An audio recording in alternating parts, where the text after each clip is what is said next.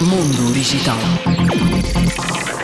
A gigante tecnológica Intel foi novamente multada pela União Europeia em 376 milhões de euros por abuso de posição dominante. A fabricante norte-americana de microprocessadores foi acusada de aplicar uma estratégia para excluir a principal concorrência do mercado. Mundo Digital.